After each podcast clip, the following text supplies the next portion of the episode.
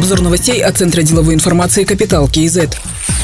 АТФ банк будет присоединен к Жусан банк. Такое решение приняли акционеры на совместном общем собрании. Объединенный банк войдет в тройку крупнейших банков Казахстана по объему активов и капитала. Например, объем активов составит около 3 триллионов тенге. Сеть банкоматов превысит одну тысячу. По всей стране будет 180 отделений. Процесс присоединения АТФ банка к Жусан банк планируется завершить до конца текущего года. Документы для получения разрешения на объединение будут направлены в Агентство по регулированию и развитию финансового рынка.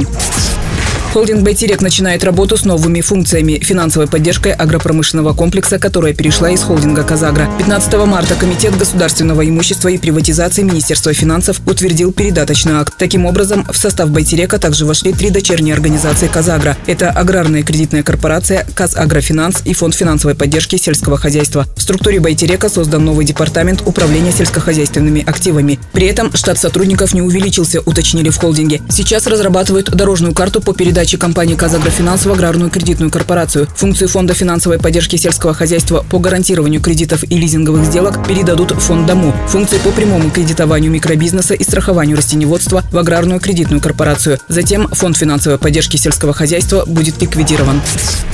Налоговые органы постоянно создают бизнесу новые проблемы, заявил заместитель председателя правления НПП «Атамекен» Шингас Темир на форуме в Верховном суде. По его данным, налоговики в пять раз чаще стали подавать иски в суды о признании сделок недействительными. Контролеры зачастую оперируют косвенными доказательствами, сведениями из информационной системы. Они не выходят на объекты, не выясняют реальные активы и возможности компаний, не опрашивают контрагентов, поясняет Шингас Темир. Он также высказался по предложению Минфина внести исключение в мораторий на проверку бизнеса. В частности, госорганы предлагают провести провести пилотный проект по камеральному контролю, то есть удаленно фактически без суда и следствия признавать сделки недействительными, сказал Шингастимир и выразил несогласие с такими поправками.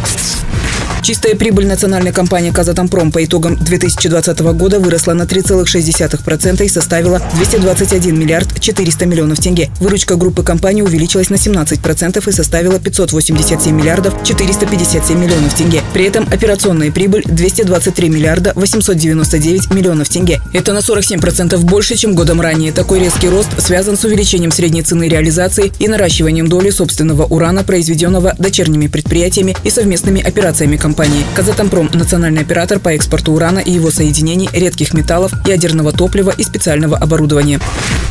Фонд имени Батырхана Шукенова открывает первую музыкальную резиденцию для казахстанских композиторов. Резиденция Батыр Лаб станет образовательно-практической платформой для коллаборации между музыкантами, художниками, продюсерами и композиторами. Для участия в выездной резиденции будут приглашены 10-12 композиторов, которых будут обучать звукозаписи и музыкальному продюсированию. По итогам резиденции фонд проведет конкурс грантов на сумму 5 миллионов тенге. В завершении творческого процесса и обучения каждому музыканту помогут в продвижении, выпуске материалов с партитурами, организуют профессиональные съемки и дистрибьюцию акцию. Заявки принимаются до 16 апреля.